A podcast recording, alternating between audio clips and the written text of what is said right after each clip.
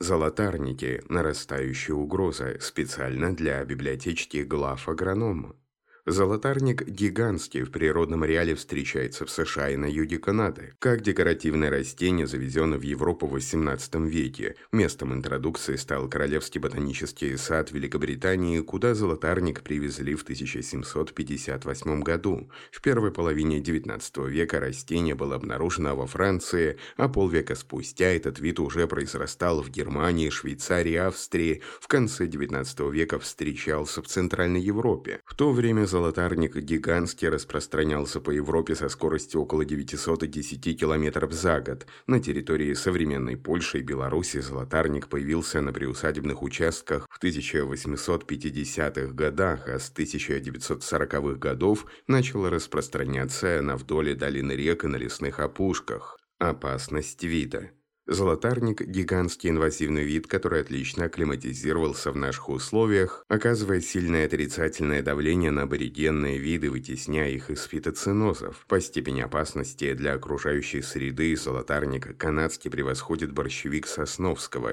Все виды золотарника включены в список инвазионных видов Европейской организации по защите растений, где перечислены чужеродные виды, наносящие серьезный ущерб аборигенным растениям, окружающим окружающей среде и биологическому разнообразию в целом. Золотарники быстро закрепляются на лугах, пастбищах, выгонах, мелиорированных болотах, пустырях. В луговых и пойменных экосистемах, где поселяется золотарник, меняется состав и структура сенокосных угодий, значительно ухудшается качество заготавливаемого сена в качестве корма для животных, меняется структура и процесс аэрации почв.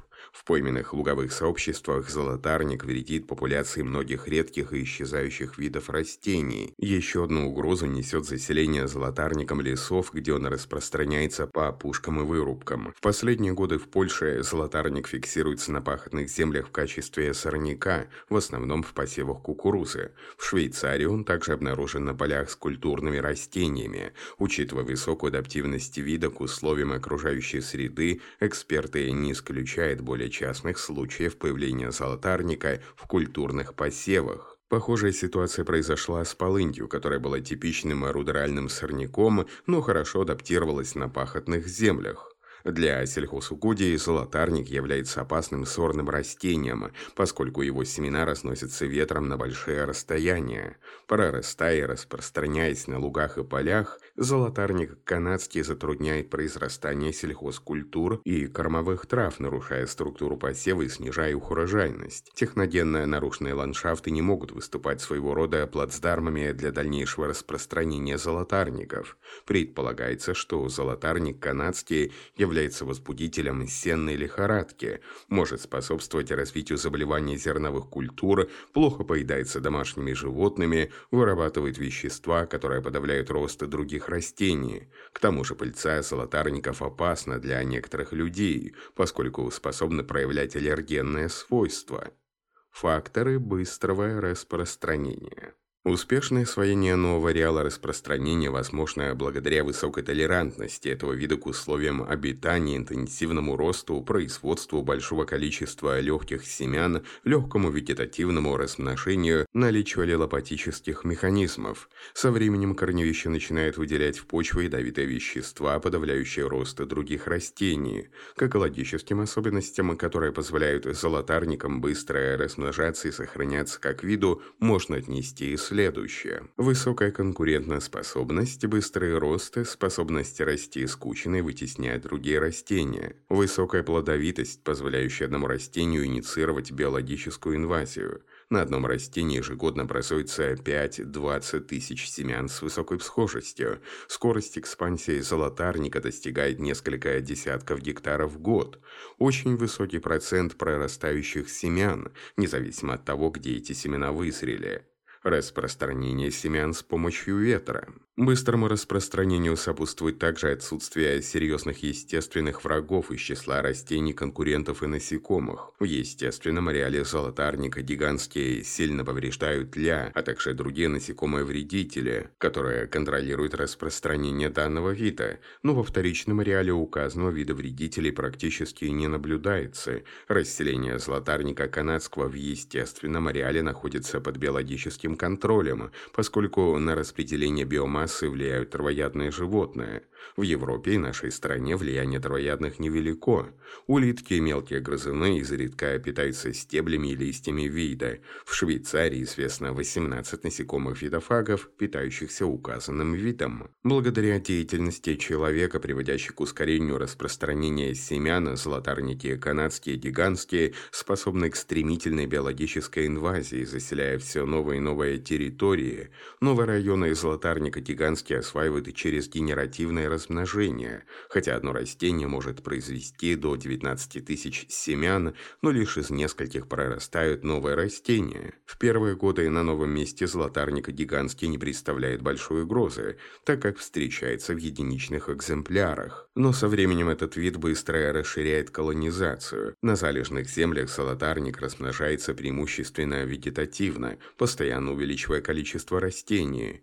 На освоенных территориях на метре квадратном может насчитываться до 167 побегов золотарника гигантского и растения в короткие сроки, способные расширить зону покрытия с нескольких квадратных метров до 5 гектаров. На третий-четвертый год заселение золотарника дает более тонны на гектар надземных побегов и около 3 тонн на гектар корней корневищ. Спустя 6 лет и дальше биомасса надземных побегов растений уже составляет в среднем 3,5 тонны на гектар, а корневище корней – более 10,5 тонн на гектар. По данным польских исследователей, за три года этот вид может занимать свыше 25% новой территории, на четвертый год 50% и преобладать здесь через 6-7 лет. Родственный вид золотарника канадский покрывает новый участок на 25-50% через 3-4 года, на 75-100% через 6-8 лет. Исследования, проведенные в несельскохозяйственных районах Китая, выявили, что виды рода солидага занимают все больше площадей и представляют угрозу для естественных агроцинозов. Результаты этих исследований послужили толчком для разработки химических методов снижения распространения различных видов золотарника на неиспользуемых сельхозугодьях. В исследование был включен широкий спектр гербицидов, лучшими из которых оказались метсульфорон-метил, сульфаметурон-метил, имазапир, азимсульфурон и хлорсульфурон с эффективностью 97-100%. Также в условиях Китая наблюдалось отрастание растений после применения некоторых гербицидов, содержащих глифосат, флуроксипир, бентазон и оксифлуорфен.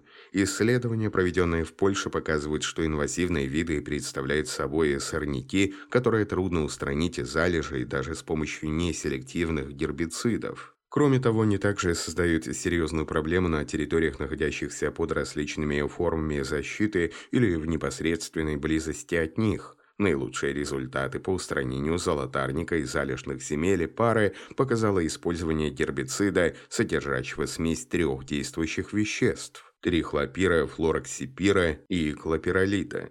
Странам, где произрастают золотарники, рекомендовано применять меры по предотвращению дальнейшей интродукции и распространения.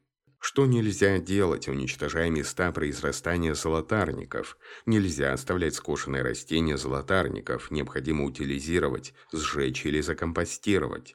Нельзя скашивать золотарники в момент осыпания семян с растений.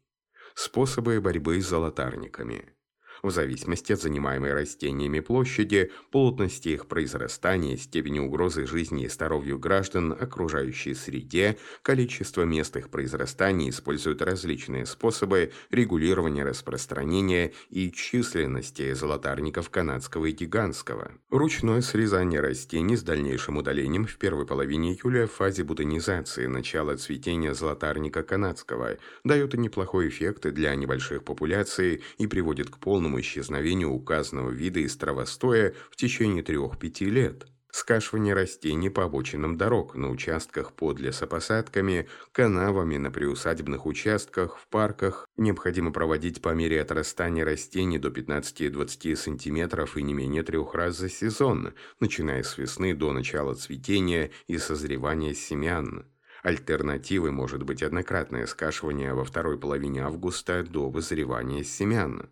В этом случае скошенные растения нужно обязательно утилизировать, сжечь или закомпостировать в избежание дозревания семян на срезанных стеблях. Механический способ заключается в многократном выкашивании зарослей золотарников путем вспашки. Следует помнить, что кошение популяции золотарников один раз в год ненамного снижает густоту побегов, но провоцирует противоположный эффект – увеличение плотности популяции на следующий год. Целесообразно проводить глубокую вспашку в течение вегетационного периода при сухих погодных условиях. Первая вспашка проводится в июне. Для полного уничтожения всех растений золотарников Вспашку нужно будет проводить в течение нескольких лет в зависимости от засоренности полей с семенами. Химический способ. Большой проблемой является удаление золотарника из напочвенного покрова древесных насаждений кустарников, под полог которых он легко проникает и, кроме обширных популяций, образует локальные куртины, создавая резервный фонд инвазии. Здесь наиболее удобна химическая обработка. Химический способ основан на применении гербицидов сплошного действия, вызывающих гибель растений, глифосат, торнадо, раундап, ураган, форте, грейдер, буран, гроза, магнум, глиф, терсан. Их применяют до высоты растений 15 сантиметров. Однако применение гербицидов не везде возможно. Они запрещены на землях природоохранного, оздоровительного, рекреационного, историко-культурного назначения, в границах заказников и памятников природы. В этом случае используют комплекс агротехнических мероприятий, включающий прополку, глубокую вспашку, укрывные материалы, а также другие методы борьбы. Там, где золотарник занимает значительные площади, эффективным решением проблемы будет перепашка с подсевом многолетних злаков, ешеспорной, райгресса пайспищного и других. Меры борьбы с золотарником не должны ограничиваться каким-либо одним методом. Наилучшие результаты дает комбинированный метод, основанный на использовании различных способов, например, скашивание до начала бутонизации, а после скашивания обработка гербицидами, перепашка в начале июня и в августе с последующим удалением корневищ и посевом многолетних злаков. Ответственность за невыполнение мероприятий по регулированию распространения и численности золотарников канадского и гигантского. Так, в Беларуси предусмотрена ответственность юридических лиц и граждан за нарушение законодательства Республики об охране и использовании растительного мира. Пользователи земельных участков или водных объектов обязаны осуществлять работы по регулированию распространения и численности указанных растений в случаях и порядке, установленных законодательством. На основании утвержденных районных планов по регулированию распространения и численности золотарника канадского и золотарника гигантского уполномоченные должностные лица территориальных органов Министерства природных ресурсов и охраны окружающей среды до начала мероприятий направляют пользователям земельных участков требования, содержащие перечень места и площади произрастания указанных видов растений, а также способы борьбы с ними, включая технологию и сроки их проведения проведения.